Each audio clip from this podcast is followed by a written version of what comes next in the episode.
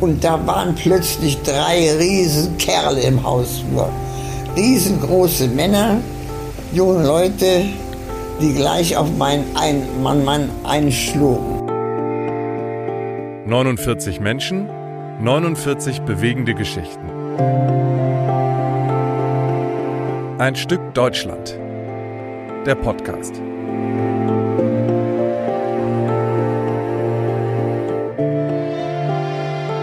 Ein Stück Deutschland heute mit der elften Folge. Wir sind, wir gehen wirklich ähm, schnellen Schrittes voran.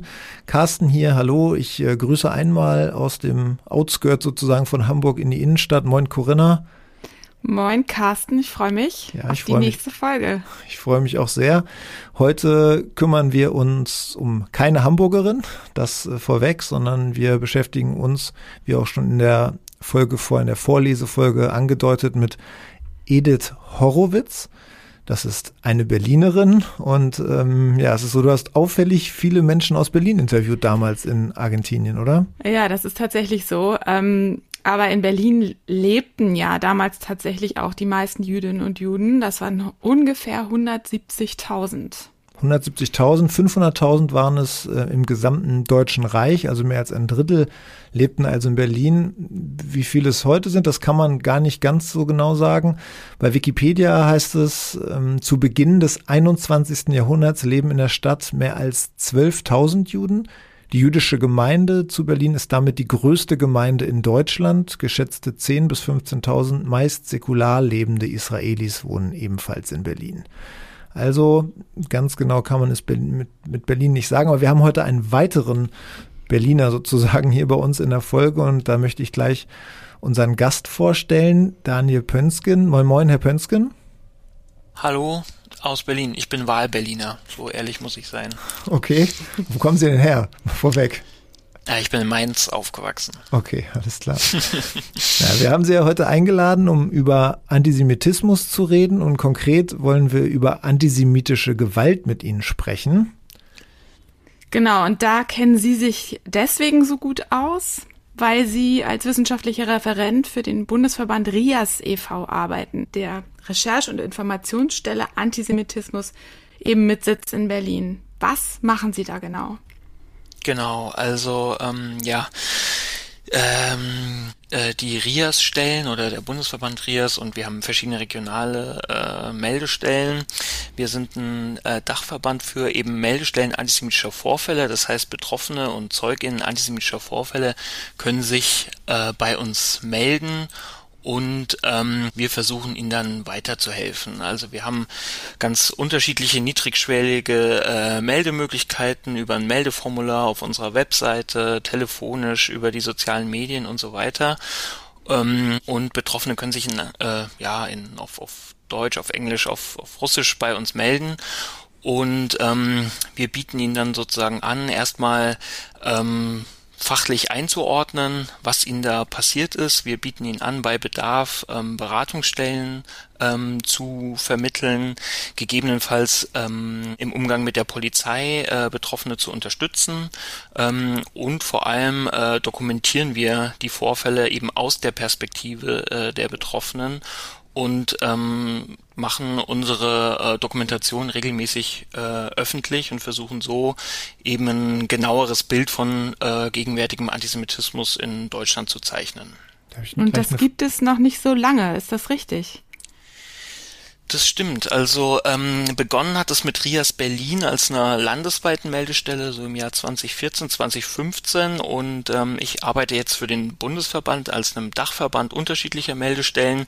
Der hat sich 2018 gegründet und wir sind gerade noch ähm, dabei, sozusagen den, ja, dieses Meldenetzwerk bundesweit aufzubauen. Also unser Ziel ist es, ähm, in ganz Deutschland sozusagen Meldestellen zu haben, die nach denselben Prinzipien arbeiten, die eine einheitliche Erfassung äh, ermöglichen und die eben zivilgesellschaftlich äh, sind.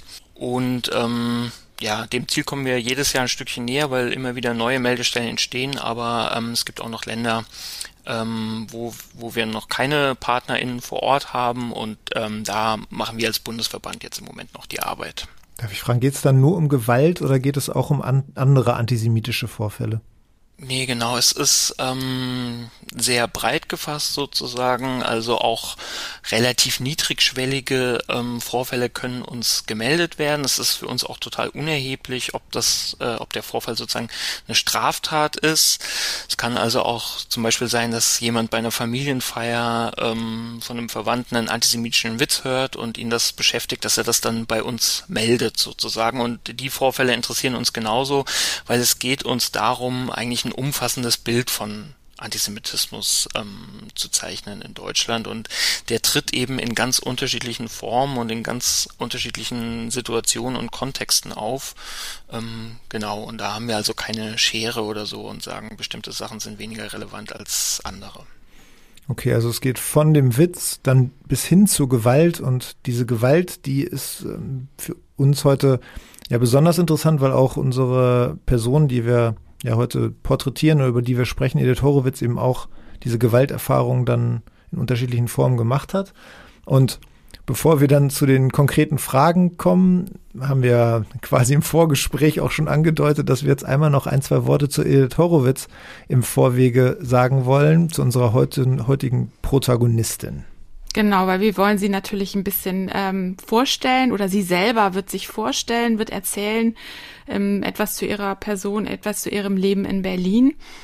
Und ähm, beim, also als ich damals die Interviews geführt habe mit den ähm, ganzen Protagonistinnen und Protagonisten oder Zeitzeuginnen, habe ich ähm, eigentlich immer auch erstmal wissen wollen, wo sie denn genau gelebt hat.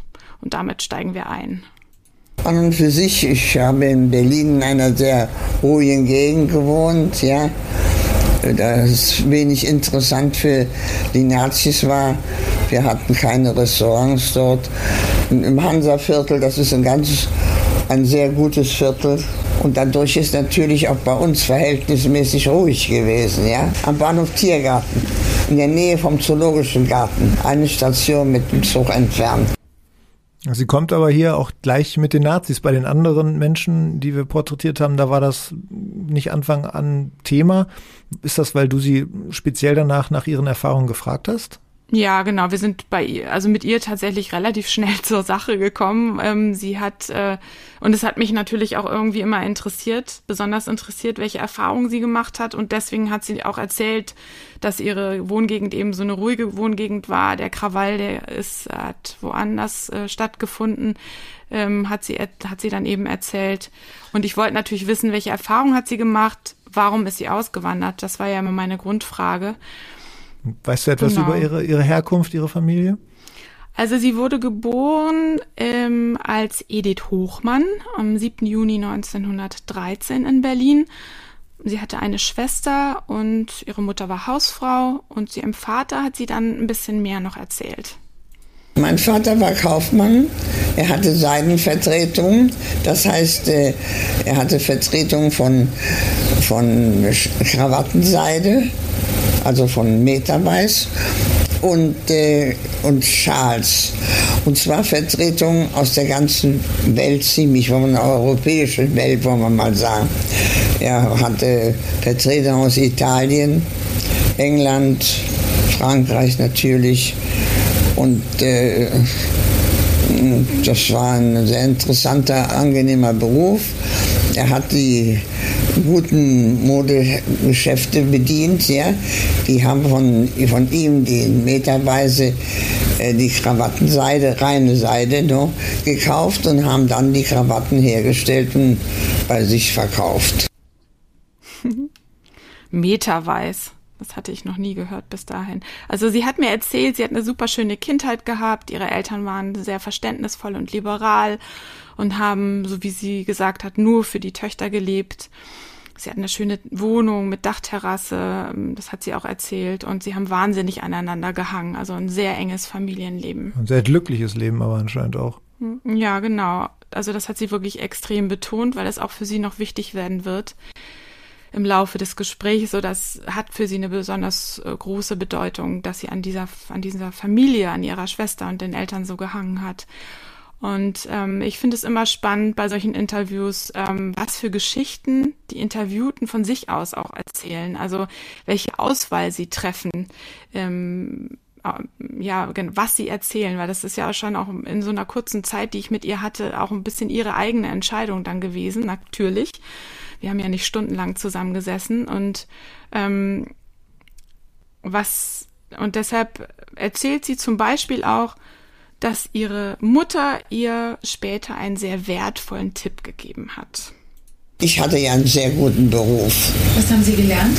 Ich habe Schneidern gelernt als ich aus der Schule kam, da wusste man nicht recht, was ich machen sollte, was ich lernen sollte. Und da sagte meine Mutter, ich weiß nicht was, lern doch schneidern.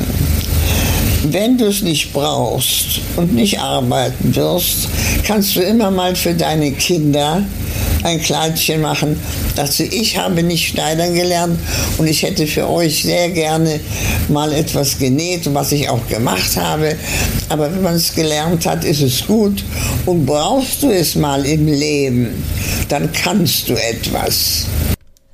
Kannst du etwas. Ja. Genau, und da hat die Mutter ähm, noch nicht ahnen können, wie wichtig dieser Beruf für, für ihre Tochter irgendwann mal sein wird. Edith Horowitz hat dann noch ein bisschen genauer erzählt, wie das war mit der Schneiderinnenlehre und vor allem, wann sie sie gemacht hat und bei wem. Diese Meisterin war in der Innung und hat zehn Lehrlinge gehabt, eigentlich elf Lehrlinge, was sie gar nicht durfte. Aber wenn man in der Innung ist, dann darf man eben nicht. Und das muss ich manchmal ja dran denken, wenn ich hier sehe, dass die Leute nicht so ganz korrekt sind, dass wir drüben eigentlich auch nicht immer ganz korrekt waren. Ja? Und da habe ich dann dreieinhalb Jahre gelernt. Und habe das dann, war noch vor 1933. Bitte? Das war sicherlich noch vor 1933. Nein, ich habe gerade 33 habe ich die Gesellenprüfung. Das hatte ein großes Glück, dass ich noch sie machen konnte. Und ich habe auch natürlich mein, mein Diplom, aber mein Diplom habe ich das ganze Leben im Schrank gehabt.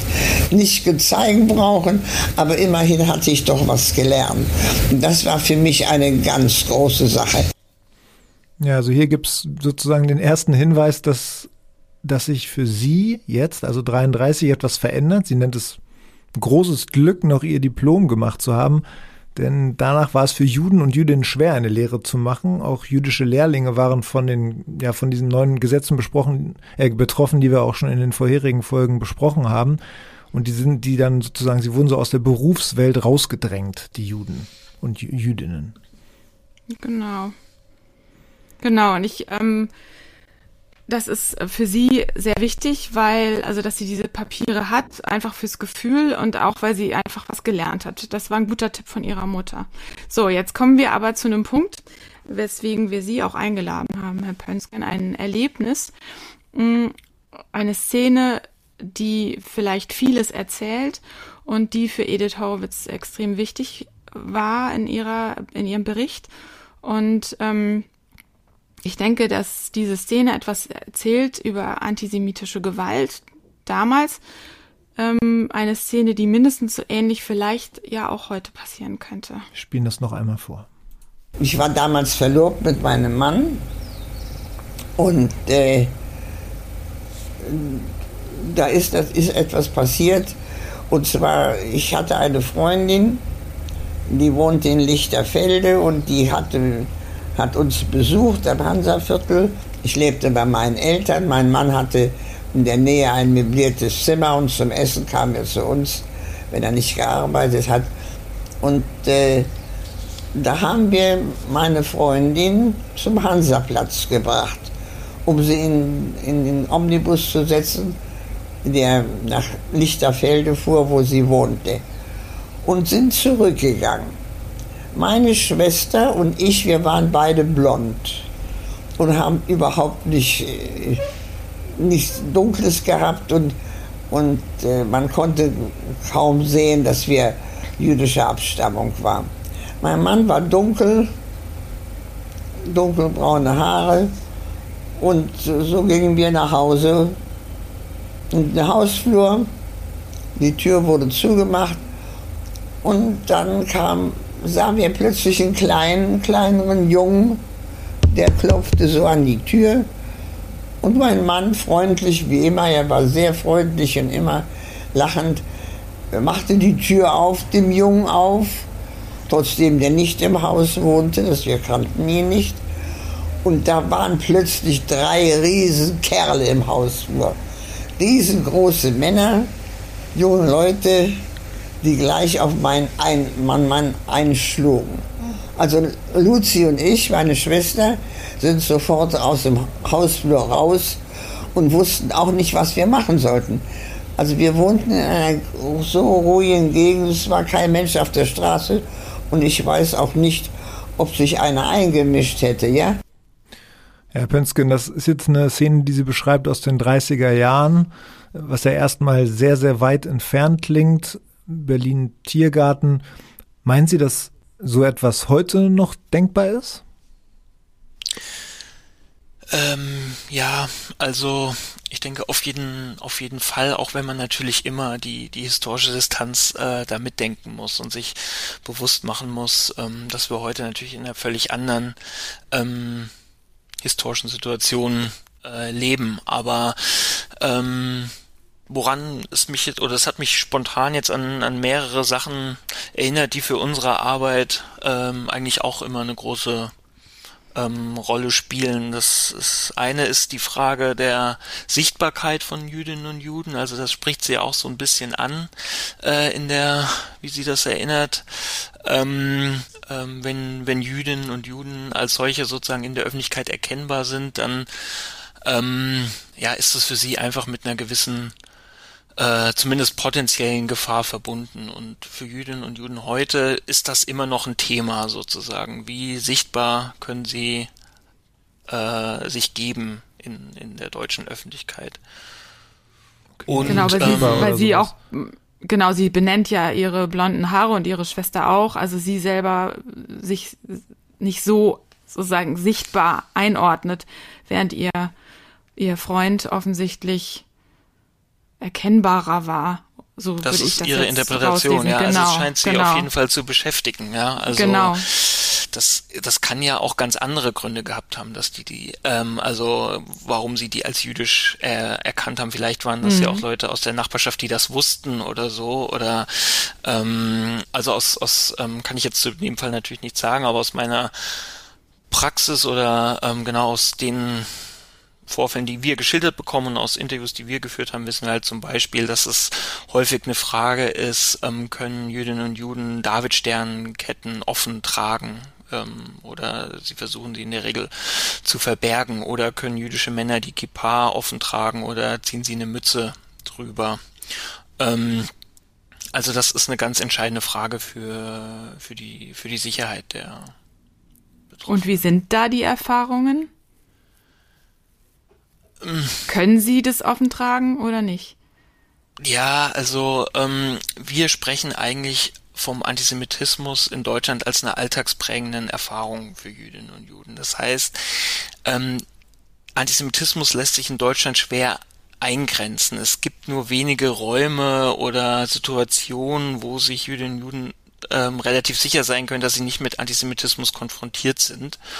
Und ähm, Antisemitismus kommt auch äh, aus, aus den unterschiedlichsten Ecken. Also ähm, kommt immer wieder sozusagen, auch wenn es die Betroffenen gar nicht äh, erwarten. Und ähm, deswegen sozusagen sind sich, glaube ich, viele Jüdinnen und Juden bewusst, dass sie eben ein ähm, gewisses Risiko ähm, eingehen, wenn sie wenn sie bestimmte Zeichen offen äh, tragen. Klar ist natürlich auch, äh, wenn ich jetzt sage, Antisemitismus ist ein alltagsbringendes Phänomen, das heißt nicht, dass äh, Juden Tag für Tag sozusagen alltäglich ähm, was passiert oder sie alltäglich mit Antisemitismus in einem schwerwiegenderen Maße konfrontiert sind, aber eben in ganz alltäglichen Situationen.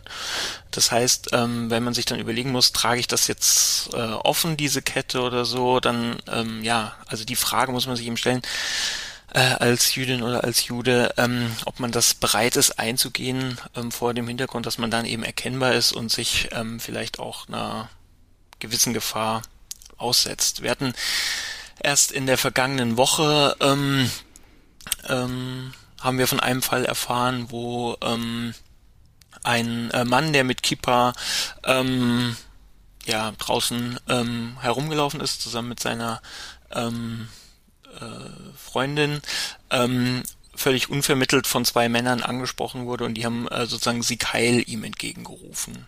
Wo war ähm, das? Äh, einfach weil er sozusagen erkennbar war. Sie haben davor nicht miteinander gesprochen und die Männer sind. In Berlin dann, war das? Äh, das war in Halle. Okay. Ähm, und die Männer sind dann weitergegangen, genau. Diese das heißt, die haben diesen Vorfall direkt angemeldet an Rias. Oder? Genau, der Vorfall wurde uns gemeldet und äh, in dem Fall haben die Betroffenen auch die Polizei informiert. Also die haben ähm, sind, also die haben die äh, Täter sozusagen verfolgt sogar und äh, konnten die Polizei dann ähm, verständigen. Ist denn der der wenn wir jetzt mal noch, wir kommen ja von Frau Horowitz, wenn man guckt, mhm. ist der, der Unterschied ähm, zu damals hauptsächlich die Anzahl an, an sozusagen solchen antisemitischen Vorfällen oder würden Sie auch sagen, dass die Qualität, wenn wir jetzt, wir waren ungefähr bei 33, äh, wie, wie war die, kann man die Qualität irgendwie bewerten? Haben Sie da eine Einschätzung? Ist das extrem anders oder? Also ich habe jetzt keine, ähm, ich bin kein Historiker, ich kann jetzt nichts sagen zu den Gewalttaten so in ja. den äh, in den frühen Jahren der nationalsozialistischen Herrschaft, aber ich würde sagen, jetzt der ganz grundlegende Unterschied ist natürlich erstmal ähm, die Rolle äh, des Staates, der heute also ähm, ja ein Interesse hat, ähm, Jüdinnen und Juden zu schützen vor solchen Übergriffen und ähm, das äh, weitgehend auch tut sozusagen. Also wir kritisieren häufig ähm, polizeiliches Agieren und äh, das Agieren der Justiz und natürlich auch der Gesellschaft, aber es ist ja doch ein eklatanter Unterschied ähm, zum, zum nationalsozialistischen Staat, ähm, ja, wo der Antisemitismus eben der ein zentraler Bestandteil der der Staatsideologie war. Und ich, ich würde jetzt auch mal ähm, davon ausgehen, dass ähm, ähm, antisemitische Einstellungen ähm, heute nicht mehr ganz so verbreitet sind, wie es damals der Fall war. Aber auch heute kann man eigentlich sagen, so Einstellungsforschung geht immer davon aus, dass ungefähr 20 Prozent ähm, der Bevölkerung antisemitischen ähm, Aussagen zustimmt. Ähm, also es ist immer noch ein ziemlich äh, großer Teil. Ja, Wahnsinn. Ja, 20 mhm. Prozent sind viel. Darf ich, um einen kurzen Überblick zu bekommen, Ihre Arbeit bei RIAS, wie würden Sie generell die Situation, was so, oder was wissen Sie gerade über diese antisemitische, antisemitisch motivierte Gewalt in Deutschland? Was ist so, wie würden Sie das jetzt so aktuell charakterisieren? Sie haben ja den Überblick. Ja, ich kann es äh, vielleicht jetzt mal auch am Beispiel äh, Berlin machen. Ich hatte ja vorhin schon so ein ja. bisschen ähm, die Problematik geschildert, dass es noch nicht in allen Bundesländern regionale Meldestellen gibt. Und wir haben die Erfahrung gemacht, sobald es die gibt, ähm, kriegen wir auch viel mehr mit. Es gibt also eine hohe Dunkelziffer, ähm, was antisemitische äh, Vorfälle natürlich, aber eben auch eigentlich antisemitische Straftaten ähm, betrifft. Also äh, viele ähm, Betroffene und gerade jüdische Betroffene wenden sich damit eben nicht an die Polizei. Ähm, zum einen, äh, weil sie sagen, ähm, das passiert mir, also antisemitische Straftaten passieren mir so häufig, ähm, dann da käme ich sozusagen gar nicht mehr raus. Zum anderen, weil sie schlechte Erfahrungen mit der Polizei gemacht haben, ähm, aber auch ähm, weil sie zum Beispiel Angst haben, die äh, eigene Anonymität ähm, zu verlieren, mhm. wenn sie sozusagen eine Anzeige stellen, es vielleicht zum Prozess kommt und ähm, dann beispielsweise die Angeklagten ihre ihre Anschrift sozusagen so mitbekommen über die Prozessunterlagen. Äh, also das, das heißt, dass sie sich im Grunde tatsächlich durch den Staat, auch wenn der Staat sie schützen will, nicht wirklich geschützt fühlen, ne? Oder? Ja, Genau, also das ist auf jeden Fall, würde ich sagen, so ein ambivalentes ähm, Verhältnis. Ähm, können wir auch gleich noch äh, noch mal drauf eingehen. Ich ähm, genau wollte noch kurz was zum Ausmaß jetzt sagen am Beispiel Berlins, also die Vorrede sozusagen, um, um klar zu machen. Ähm, ja, es bedarf eben so einer zivilgesellschaftlichen Erfassung wie der von Rias, um da ein bisschen bessere Einblicke geben zu können. Und ähm, Rias hat jetzt in ähm, Berlin beispielsweise im Jahr ähm, 2020 17 antisemitische Angriffe gezählt. Damit hat sich die Zahl dieser Angriffe aber im Vergleich zum Vorjahr ähm, halbiert. Ähm, das liegt ähm, vor allem, so ist unsere Vermutung, an der ähm, äh, Corona-Pandemie und an dem damit verbundenen Lockdown-Maßnahmen, mhm. ähm, weil so ähnlich wie in dem Fall, den Frau Horowitz da beschrieben hat, äh, in ihrer ähm, in ihrer Jugend, ist es heute eigentlich auch, dass antisemitische Gewalt sich häufig aus so ähm, zufälligen Begegnungen heraus ergibt. Und ähm, während des Lockdowns waren die Leute vor allem zu Hause und somit haben sich auch einfach weniger Gelegenheitsstrukturen ähm, für antisemitische Gewalt und Straftaten, aber auch Vorfälle insgesamt äh, ergeben. Und ähm, also genau, keine so richtig äh, ausschlaggebend. Also man, man kann jetzt nicht sagen, dass das ganz das aussagekräftige Entwicklung, ja. ja. Aber ja, das nee, ist keine aussagekräftige ja. Zahl, vermuten Sie dann, oder? Also genau. Also ähm, im also Vorjahr bildet halt nicht die Normalität ab, ne? Nee, also das letzte Jahr war einfach sozusagen in Bezug dessen, dass das äh, zeigt sich auch in anderen Kriminalstatistiken oder ähm, Kriminalitätsstatistiken, war einfach ein besonderer Fall, genau. Ähm, ansonsten haben wir so, oder 2018 wurden zum Beispiel 46 antisemitische Angriffe ähm, äh, in Berlin dokumentiert, also ähm, ich sag mal so, die Größenordnung ist vielleicht so in den letzten Jahren, ja, äh, in dem Bereich so zwischen 20 und gut 40 äh, anzusiedeln. Ähm, wir erfassen auch noch die Kategorie extremer Gewalt ähm, und da haben wir seit 2017, seit 2017 schauen wir bundesweit, ähm, sind es jetzt glaube ich sieben Vorfälle von äh, extremen Gewalttaten und das sind Gewalttaten, die eben potenziell oder ähm, tatsächlich das Leben ähm, von Betroffenen gefährden können. Dazu zählt natürlich der antisemitische Terroranschlag äh, von Halle. Ähm, aber es gab beispielsweise auch ähm, in der Nähe von Hannover einen Brandanschlag auf ähm, das Wohnhaus von ähm, einem jüdischen Ehepaar, die also beide ähm, über 80 äh, sind und ähm, wo also die Tür in Brand gesteckt oder die die ähm, eine Matte vor der Tür in Brand gesteckt wurde und es einfach Glück war, dass es nicht auf die auf die Haustür übergegriffen äh, ist. Das erfassen wir dann auch als ähm, extreme Gewalt. Was mich jetzt noch auch interessiert ist, ähm, vielen kommt es ja so vor, als sei Gewalt gegen Jüdinnen und Juden erst seit kurzem wieder zurück, so ungefähr, nach der, nach langer Zeit, nachdem langer Zeit gar nichts passiert sei. Und das mhm. Erschrecken zum Beispiel nach dem Anschlag auf die Synagoge in Halle war ja extrem.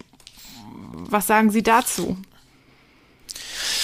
Ja, also ich würde erstmal die Beobachtung ähm, so teilen und ähm, man muss aber sagen, dass die ähm, leider eine ähm, falsche Beobachtung ist und dass die also, dass die, dieser Befund sozusagen ein falscher ist, dass die ähm, antisemitische Gewalt jetzt wieder ähm, zurückgekommen sei. Also, und in sozusagen jüdischen Communities ähm, wird die, wird die auch nicht so ähm, geteilt und die, dort ist die Verwunderung ähm, ziemlich groß, wenn sozusagen in Medien nach, ähm, nach antisemitischen Gewalttaten es dann häufig heißt, dass ähm, PolitikerInnen oder ähm, andere eben so verwundert ähm, sind. Ähm, ähm, Genau, wir sprechen da auch, oder in der Forschung spricht man da auch von einer ähm, Perspektivendivergenz. Ähm, also äh, jüdische Betroffene von Antisemitismus nehmen das Problem ganz anders wahr als die nicht-jüdische Mehrheitsgesellschaft.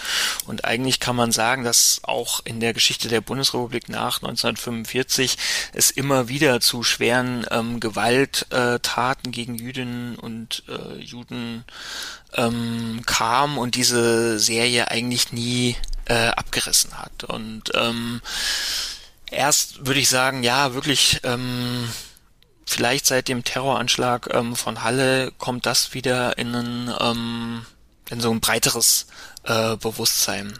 Ähm, Können ja, Sie mal also erzählen, was das für, für ähm, also was so die, sagen wir mal, vielleicht markantesten Taten waren, dass man sich mal so eine Vorstellung davon machen kann, was da aus dem kollektiven Gedächtnis verschwunden ist oder was vielleicht gar nicht wahrgenommen wurde?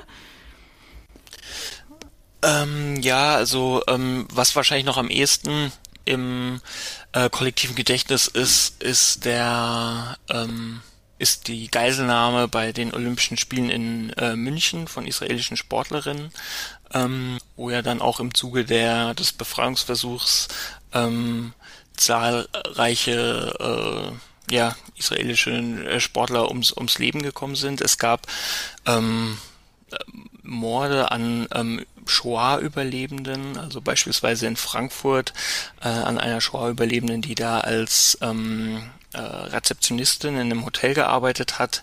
Äh, es gab Brand, einen Brandanschlag auf ein jüdisches ähm, Altenheim. Es gab einen ähm, Anschlagsversuch auf die Grundsteinlegung der ähm, äh, der Synagoge ähm, ebenfalls in München. Also ähm, die Liste ließe sich jetzt sozusagen fortsetzen. Okay.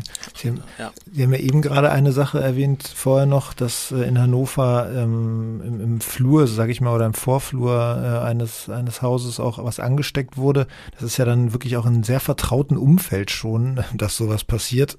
Zu Hause bei Jüdinnen und Juden. Ähm, ist, das ist ja bei äh, Horowitz, bei Edith Horowitz auch so passiert. Ist das Normalität? Also, dass tatsächlich sogar zu Hause dann sowas passiert bei Jüdinnen und Juden? Weil auf der anderen Seite hatten Sie nämlich beschrieben, dass es eher so Zufallsbegegnungen sind. Ja. Also wie würden Sie so das Verhältnis beschreiben? Ja, also wir erfassen diese, diese Vorfälle sozusagen bei den Leuten zu Hause ähm, speziell, ähm, indem wir eben schauen, wie viele Taten gab es sozusagen im Wohnumfeld der Betroffenen, weil es ist klar, ähm, diese Vorfälle sind für die Betroffenen besonders äh, besorgniserregend, besonders ja häufig traumatisierend ähm, und beängstigend. Ähm, und ähm, allein 2020, um jetzt wieder das Beispiel Berlin äh, zu nennen, haben wir ähm, oder hat Rias Berlin ähm, 47 Vorfälle im Wohnumfeld erfasst und davon 22 im Wohnumfeld von Jüdinnen und Juden. Und das ist eine Zahl, die hat sich im Vergleich ähm, zu dem Vorjahr ähm, verdoppelt und das, obwohl, wir haben darüber gesprochen, es ähm, die Corona-Pandemie gab und eigentlich insgesamt sozusagen ähm, weniger solcher, ja, solcher Vorfälle. Ähm, das ist zum Beispiel sind es so Sachen, dass ähm, bei einem Rabbiner ähm, ähm, die Fensterscheibe der Wohnung eingeschlagen wurde. Oder ein Mann ähm, hat jemanden zu sich eingeladen, den er erst seit kurzem kannte und ähm, erst als er sozusagen bei ihm zu Hause war, hat er äh, dem erzählt, dass er Jude ist und daraufhin hat der Mann ihn äh, beschimpft und bedroht und dann sogar ähm, körperlich attackiert und der Betroffene musste also die Polizei rufen, weil der auch nicht mehr ähm, gehen wollte. Sind aber auch solche Situationen, ähm, dass zum Beispiel ähm, eine Frau, Sie haben das ähm, erwähnt, dass äh, mehr und mehr Israelis in Berlin wohnen, also dass eine Frau mit ihren Kindern beim Einkaufen Hebräisch äh, spricht und dann ähm, von einem von einem anderen Kunden ähm, antisemitisch beleidigt wird.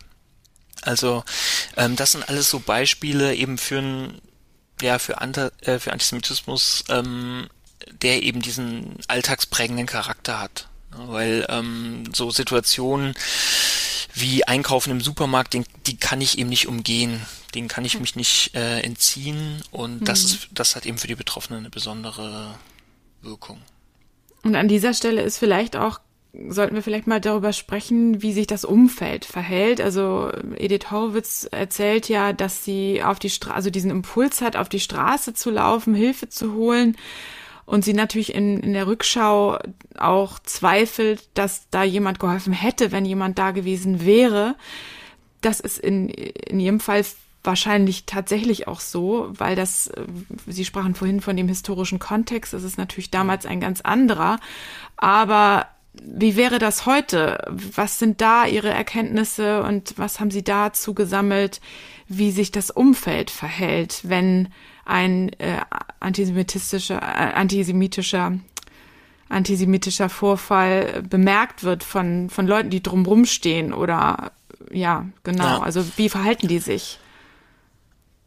Ähm, ja, das ist eigentlich, würde ich sagen, auch ein erschreckender Befund unserer Arbeit oder für die Betroffenen ist es äh, häufig besonders eindringlich, dass sie eben häufig die Erfahrung machen, dass das Umfeld eben nicht äh, reagiert. Also ich hatte schon die diese Vorfälle angesprochen, die so auf Zufallsbegegnungen äh, beruhen. Das sind häufig Vorfälle im ÖPNV, beispielsweise hier in Berlin äh, in der U-Bahn wo eben Leute auch als äh, jüdisch erkannt werden ähm, und dann angefeindet werden, uns das melden und dann eigentlich immer oder eben sehr häufig ähm, völlig konsterniert erzählen, die äh, U-Bahn war voll ähm, und niemand hat mir niemand hat mir geholfen. Ähm, und ich glaube, dass das ähm, die Wirkung von so einem Vorfall auf die Betroffenen eigentlich nochmal deutlich ähm, verstärkt. Also dieses Gefühl, ähm, eigentlich damit ähm, alleingelassen zu werden. Ich hatte das gerade schon bei der Perspektivendivergenz. Ähm, da spiegelt sich das natürlich auch wieder, aber eben auch ähm, dann sozusagen in der konkreten ähm, Situation. Und umgekehrt sozusagen ähm, ist es aber auch für die Betroffenen total wichtig, wenn Leute äh, Solidarität zeigen und ähm, sie unterstützen. Ich kann mal einen ganz ähm, konkreten Fall ähm, da schildern, der mir in Erinnerung geblieben ist, der da auch schon zwei Jahre ähm, alt ist. Da ist eine ähm, Frau, die auch einen jüdischen Hintergrund hat, ähm, abends in einen Späti gegangen, also ähm, sozusagen ein Kiosk hier in Berlin und ähm, wollte sich noch was zu trinken kaufen und sie hatte einen Schlüsselanhänger äh, in Form eines Davidsterns und beim Bezahlen hat sie äh, den Schlüssel sozusagen auch aus der Tasche rausgeholt und dann hat der ähm, Mann, der im Späti gearbeitet hat, äh, den gesehen und ähm, hat völlig unvermittelt zu ihr gesagt, ähm, verpiss dich, verpiss dich. Und die Frau hat erstmal gar nicht verstanden, um was es ging. Äh, und der Mann hat dann gesagt, verpiss dich, du Judenschlampe, und hat angefangen, sie zu bewerfen mit Kronkorken und so ähm, allem möglichen Müll, den er so äh, hinter dem Tresen gesammelt hatte. Und ähm, ja, die Betroffene ähm, hat, hat gerufen, oder die Frau hat gerufen, ja, lies mal ein Geschichtsbuch und ist rausgerannt. Und ähm, der Frau, der Mann ist hier regelrecht äh, nachgesetzt sozusagen, bis sie eben sozusagen aus dem Laden ähm, draußen war. Und ähm, die Frau, ähm, äh, ja, kann man sich vorstellen, war dann natürlich fertig mit den Nerven und ähm, sie hat aber von Umstehenden dann ähm, Unterstützung erfahren und wurde ähm, äh, in, ein, in ein benachbartes Kiosk äh, eingeladen, äh, wo sich auch der Betreiber äh, mit ihr solidarisiert hat und ihr eine Cola oder was ähm, ausgegeben hat.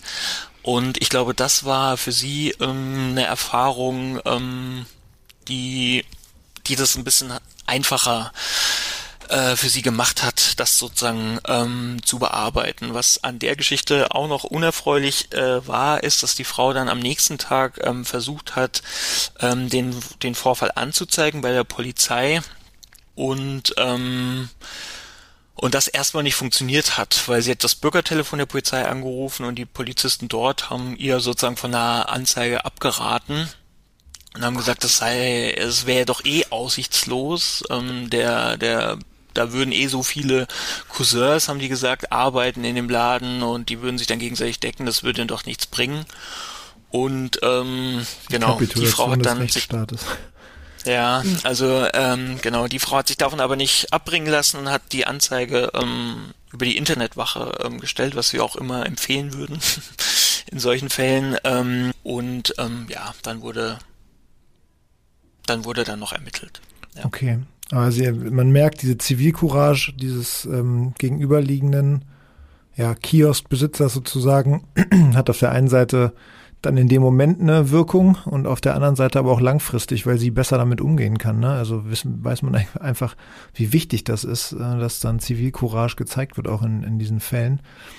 Ähm, wir schweben ja gerade so ein bisschen zwischen den Welten damals und heute und hatten über Edith Horowitz gesprochen und ihren Erinnerungen an, an diesen Überfall in den 30er Jahren. Ich würde gerne noch einmal, einmal zurückkommen darauf, denn wir haben da noch einen Ton, ne, Corinna? Genau, sie zweifelt ja daran, dass jemand geholfen hätte. Ähm, wenn, ne, das hatte ich ja vorhin schon gesagt, oder das haben wir ja gehört, wenn jemand auf der Straße gewesen ähm, wäre, dann glaubt sie, hätten die nicht geholfen. Und dann erzählt sie, wie es weitergegangen ist. Die ganze Sache dauerte so lange, wie das Licht brannte, ja.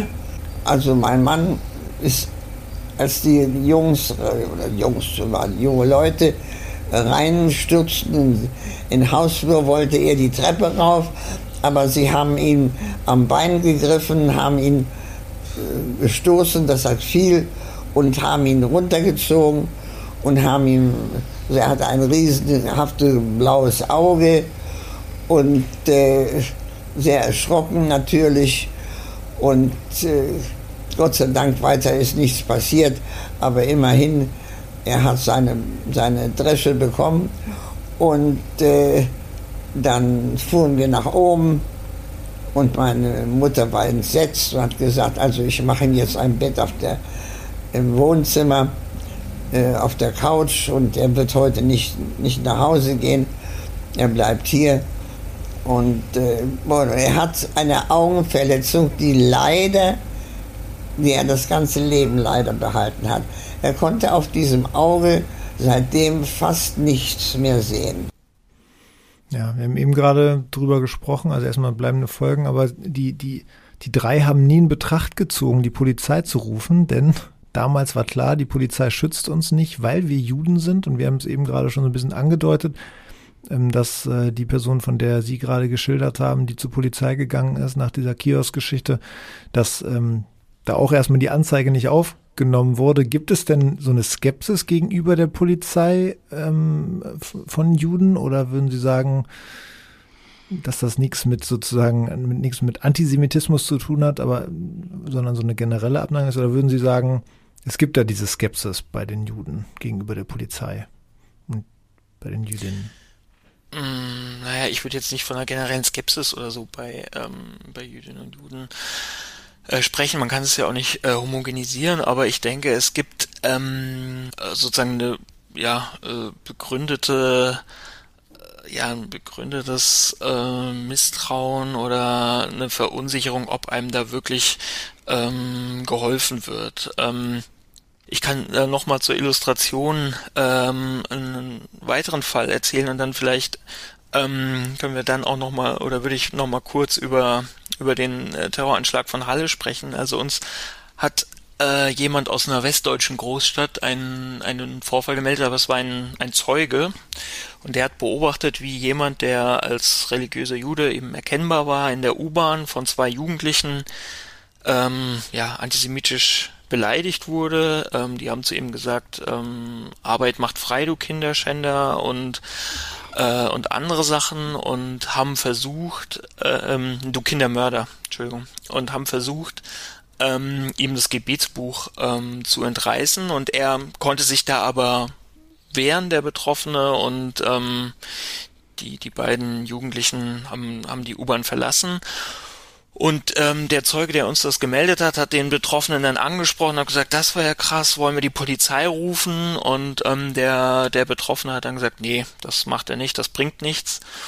Und ähm, ähm, und er hat aber dem dem Zeugen seine Telefonnummer gegeben und ähm, der Zeuge hatte sich das die Erlaubnis äh, geholt, den Vorfall bei uns zu melden, hat er getan und wir, wir haben mit dem ähm, wir haben mit dem ähm, Betroffenen dann selbst auch äh, sprechen können und ähm, er hat mir erzählt von einem anderen Vorfall, ähm, der ihn sozusagen bewogen hat, nicht mehr zur Polizei zu gehen. Also wie gesagt, er ist in einer ähm, Großstadt eben als ähm, gläubiger Jude erkennbar und er hat ähm, wurde über Facebook ähm, antisemitisch bedroht, mit dem, also auch durchaus mit dem Tod bedroht.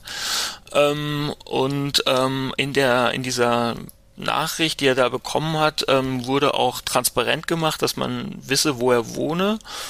Und ähm, äh, paar Tage später hatte er im Briefkasten, ähm, hat er uns berichtet, eine Hakenkreuzfahne. Und mit dieser Fahne ist er dann zur Polizei gegangen, hat gesagt, er wurde bei Facebook bedroht und jetzt hat er diese Hakenkreuzfahne ähm, im Briefkasten, was er jetzt tun solle. Und dann haben die Beamten dort auf der Wache zu ihm gesagt, ähm, naja, da könnten sie jetzt auch nichts machen, er soll doch wiederkommen, wenn was, ähm, wenn sich noch mehr ergeben würde. Die Hakenkreuzfahne müssten sie aber da behalten, weil die dürfte er nicht haben. Ja. Und ähm, das sind natürlich Erfahrungen, da kann ich sehr gut verstehen, wenn Leute sagen, ja, bei der Polizei wird mir nicht weitergeholfen. Und man muss sich ähm, vorstellen, ähm, was das für eine Verunsicherung für die Betroffenen sein muss, wenn sie merken, ähm, sie werden hier bedroht und der Rechtsstaat setzt sich eigentlich nicht für sie ein. Und auf einer größeren Ebene äh, finde ich, ähm, ähm, sehen wir das eben auch am Terroranschlag von Halle, wo die, ähm, ne, wo ja am höchsten jüdischen Feiertag des, des Jahres, an Yom Kippur, ähm, die Synagoge eben nicht äh, bewacht war obwohl ähm, Papiere von der OSZE und so weiter, also von, von Sicherheitsinstitutionen äh, ganz klar sagen, an hohen jüdischen Feiertagen ist für Synagogen ähm, besteht ein großes Bedrohungspotenzial. Und das hat man in Halle versäumt und ähm, ja, das haben also äh, zwei Menschen mit dem mit dem Leben bezahlen müssen und ähm, äh, über 50, die in der Synagoge waren, ähm, sind, haben knapp überlebt, weil es dem Täter eben nicht gelungen ist, äh, zum Glück in die Synagoge einzudringen.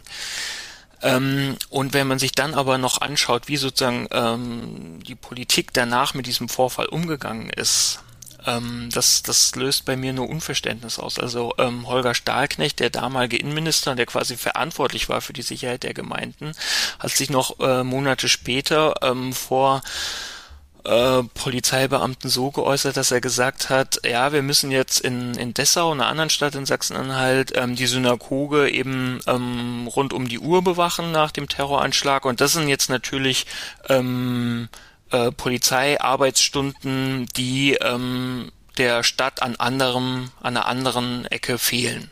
Sozusagen. Wahnsinn. Also da wurde die Sicherheit ja. von Jüdinnen und Juden äh, gegengerechnet, sozusagen mit der Sicherheit von, von nicht-Jüdinnen und Juden. Und ähm, das finde ich ist eine ist ein ist ein antisemitisches Muster, ja, weil es so tut, als wären Jüdinnen und Juden ähm, kein Teil ähm, der deutschen Gesellschaft, als wären das keine deutschen Staatsbürger wie, wie alle anderen auch, für deren Sicherheit der deutsche Staat natürlich genau ähm, bezeichnet wird. Also die werden da fremd gemacht, wir nennen das Othering.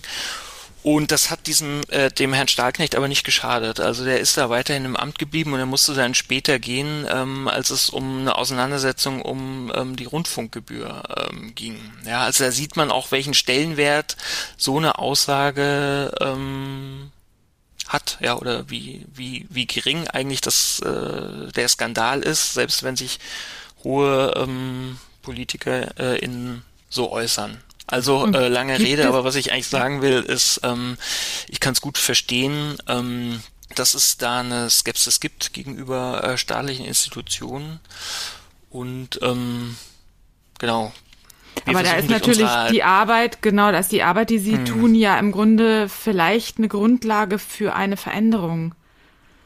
Im besten ja, genau, Fall. Ja, genau, das ist, das wäre so ein bisschen unser Ziel. Ich muss jetzt auch, ähm, oder ich kann auch sozusagen äh, durchaus Positives berichten, weil wir zum Beispiel in Berlin oder die äh, Kollegin von Rias Berlin ähm, da verschiedene Möglichkeiten haben, auch jetzt wirklich die Betroffenen äh, gut zu unterstützen. Es gibt in Berlin zum Beispiel den kleinen äh, Opfer- und äh, Zeugenschutz. Das heißt also, wenn ähm, Betroffene oder Opfer von bestimmten Straftaten eine Anzeige machen, dann ähm, können sie als ladefähige Anschrift nicht ihre Privatadresse äh, angeben, sondern die Adresse von ausgesuchten Stellen. Und so eine Stelle ist, ähm, ist Rias Berlin. Und das ist für die Betroffenen sehr wichtig, weil sie eben dann, wenn sie zum Beispiel jetzt Opfer von einer Körperverletzung geworden sind, ähm, bei der Anzeigenstellung mhm. natürlich ihren Namen angeben müssen, aber ähm, eben die Adresse, die Projektadresse von, von Rias Berlin und damit bekommt sozusagen die angezeigte Gegenseite ähm, diese Adresse, äh, die Privatadresse der Betroffenen nicht zu sehen. Und das ist sozusagen ein Hindernis ähm, jetzt von äh, Seiten der Betroffenen, ähm, dass man so ein bisschen ausräumen kann ähm, oder zumindest abschwächen kann, was verhindert, dass sie eine Straftat anzeigen. Und wir haben, oder die Kollegin in, äh, von in Berlin haben einen engen Draht zu der zuständigen Stelle ähm, beim LKA und die äh, Beamten dort, die äh, nehme ich auch als als sehr engagiert wahr. Und ähm, und ähm, genau wir können dann ähm, also in regelmäßigen Treffen mit dem LKA sozusagen auch so ein bisschen abgleichen, was wurde bei dem und dem Fall ähm, getan und ähm, was war jetzt die Perspektive der Betroffenen vielleicht darauf, wenn die mit uns in Kontakt stehen, was hätten die sich mehr gewünscht? Und gleichzeitig kann auch mal durch die Polizei in die andere Richtung ein bisschen was ähm, kommuniziert werden, ähm, weil ähm, Manchmal ist die Polizei durchaus aktiv und es führt aber zu nichts und äh, die Betroffenen bekommen dann einfach nur ähm, Bescheid, ja, das Verfahren wurde eingestellt und das hat natürlich auch eine verheerende Wirkung. Und äh, wenn wir dann manchmal mitteilen können, ja, die Polizei hat uns aber ähm, gesagt, sie haben das und das und das unternommen, dann ähm, ist das für die Betroffenen oft auch schon mal äh, etwas beruhigender. Mhm. Ähm, können Sie was zur Dunkelziffer sagen? Es wurde ja vorhin schon angedeutet, aber was würden Sie sagen, wie stark das, das dieser Effekt ist?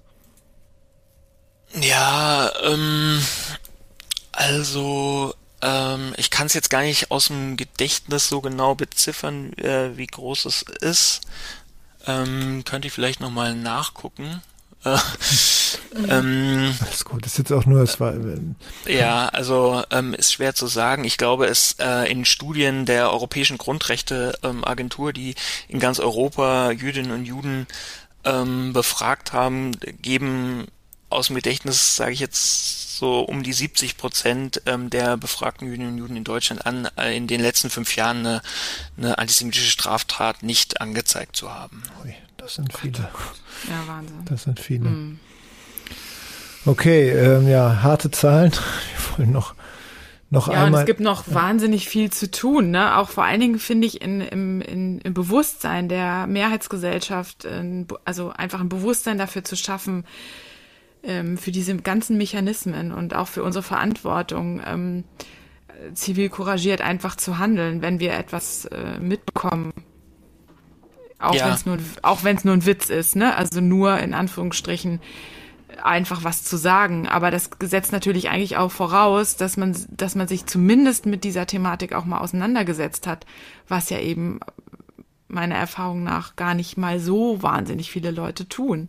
Mhm. Einerseits ja, andererseits wäre meine äh, Erfahrung jetzt auch, dass die meisten antisemitischen Vorfälle oder so, die uns gemeldet werden, also die Äußerungen, die da getätigt werden, die sind nicht besonders elaboriert, die sind ähm, einfach ähm, häufig feindselig ähm, und offensichtlich äh, sozusagen verletzend und diskriminierend, ähm, so dass man jetzt, sage ich jetzt mal, keine besondere ja, eigentlich könnte man denken, man bräuchte keine besonders große Sensibilisierung, um zu erkennen, dass da, ähm, dass es sich da um, um eine antisemitische Tat oder so handelt. Und ich kann auch verstehen, wenn, ähm, wenn ZeugInnen oder Dritte sich eben nicht in Gefahr bringen wollen. Das wäre jetzt auch nicht der Sinn der Sache, aber ähm, häufig ist es eben schon ähm, ausreichend, dass man die betroffene Person anspricht, zum Beispiel in so einer ähm, Situation in der U-Bahn, wenn jemand äh, antisemitisch beleidigt wird und ähm, sagt, ähm, was kann ich für, für dich tun? Ähm, ich krieg das mit, was dir hier passiert. Wollen wir zusammen rausgehen oder ich bleib bei dir oder irgendwie sowas, ähm, äh, wenn du das jetzt willst. Und ähm, ich glaube, das sind so kleine oder relativ kleine Sachen, die eben einen großen ähm, Unterschied ausmachen. Ja, mhm. ähm, ja. Das, absolut ja, wichtig. nehmen wir mit. Das nehmen wir mit, genau. genau. Ähm, wir würden jetzt tatsächlich einmal nochmal gern ähm, nach diesen ganz interessanten Einblicken und ja leider auch schockierenden Einblicken noch einmal zurück zu, zu Edith Horowitz kommen. Ähm, nochmal zu der Szene, die wir auch, ähm, ja, der, die ja Anlass ist ähm, unserer Diskussion hier heute. Und da gibt es noch einen Ton, Corinna, ne, zu dieser, zu diesem Gewalttat. Ja, interessant ist eben, dass sie wirklich, wirklich auch versucht zu erklären, wie es dazu gekommen ist. Oder sie versucht eine Begründung dafür zu finden, was da passiert ist. Ich nehme an, dass äh, meine Schwester und ich, wir sahen normal aus, ziemlich arisch, ja. Und dass vielleicht die gedacht haben, der jüdische Junge geht damit zwar Arierin, oder ich weiß nicht, vielleicht kannten sie uns, vielleicht kannten sie uns nicht. Also ich glaube nicht. Ich glaube, das waren so junge Leute, die auf dir was ausgingen, ja. Also jedenfalls äh, hat mein Mann das ganze Leben eben schlecht gesehen auf dem Auge, aber er ist noch gut davon gekommen, wollen wir mal sagen. Ja, gut davon gekommen mit äh, einer lebenslangen Schädigung im, im, am Auge. Also das spricht schon Bände. Ähm, und sie sagt sogar noch, er hat Glück gehabt, ne? Das ja, genau. Es ist natürlich immer auch aus ihrer Sicht, aus dem Rückblick so zu sehen, denke ich mal, ne? im Vergleich ja. zu dem, was anderen Jüdinnen und Juden während der Nazizeit passiert ist, also in diesem historischen Rückblick, 2004 haben wir das Interview geführt, ist er ja auch gut davon gekommen, nämlich mit dem Leben dann am Ende, weil er auswandern konnte und weil er nicht bei diesem Übergriff, bei dem er auch noch mehr hätte passieren können, eben überlebt hat sozusagen. Die, äh, wer weiß, was dann noch hätte passieren können. Aber aus ihrer Perspektive ist das richtig, wahrscheinlich auch richtig so, wie sie das sagt. Ja. Ja, und jetzt ähm, sind wir fast schon, fast schon eine Stunde am Sprechen ähm, über Edith Horowitz und ähm, davon ausgehend auch über ja, antisemitische Gewalt unter anderem. Und wir hatten wirklich einen sehr, sehr interessanten Interviewgast, Herr Pönsken. Das ähm, hat uns sehr, sehr gefreut, dass Sie heute da waren und ähm, ja, Ihren Erfahrungsschatz uns zur Verfügung gestellt haben. Und ähm, ja, vielen, vielen Dank auf jeden Fall für das Interview und für die Einblicke. Ja, ganz, ganz herzlichen Dank, auch dass Sie sofort bereit waren, dabei zu sein. Das ist wirklich ganz toll. Und ähm, jetzt ist die Frage aber an Sie noch, ob Sie noch irgendwas haben, was Sie noch äh, sagen wollen, was Sie noch loswerden wollen oder was Ihnen noch wichtig ist.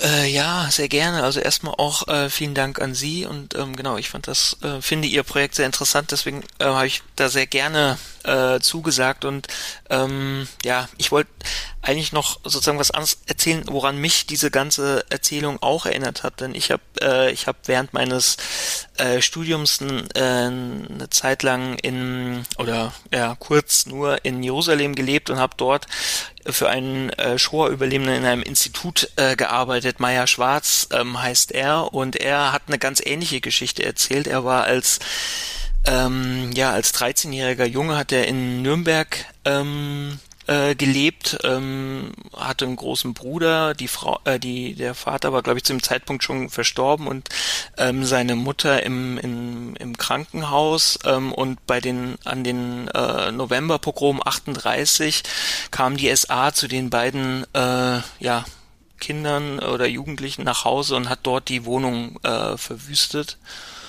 Und ähm, ich kann mich gut erinnern, wie, wie er äh, mir das so erzählt hatte, als ich da war und ähm, so neben mir saß und sein Blick ging so in die Ferne und äh, man hat gemerkt, das hat ihn ähm, ja bis also ähm, 70 Jahre später äh, noch beschäftigt und äh, nicht, nicht, nicht losgelassen. Diese äh, Gewalt im privaten Umfeld, die so ähm, der endgültige Marker war, dass hier was gerade ähm, zerbrochen ist, ähm, also an, an Zivilisation und an ähm, Rechtsstaatlichkeit vielleicht.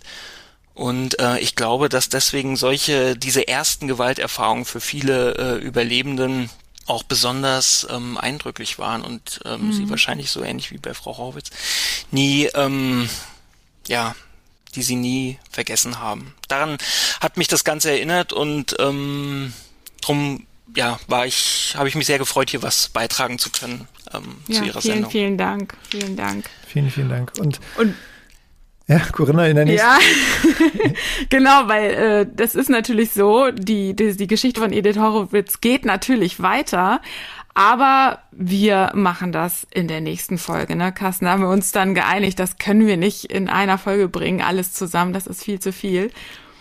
Und deswegen ähm, geht diese Folge jetzt zu Ende.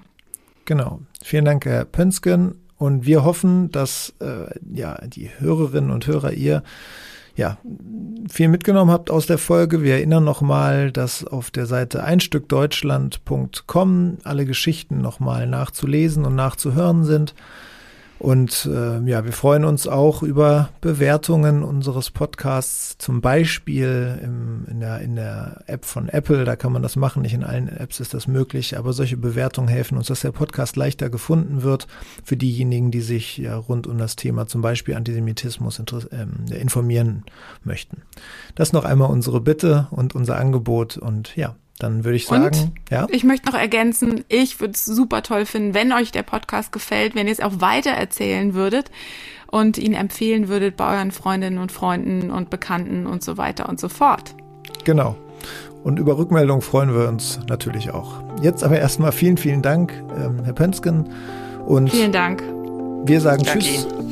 Wir sagen Tschüss und bis zum nächsten Mal. Tschüss.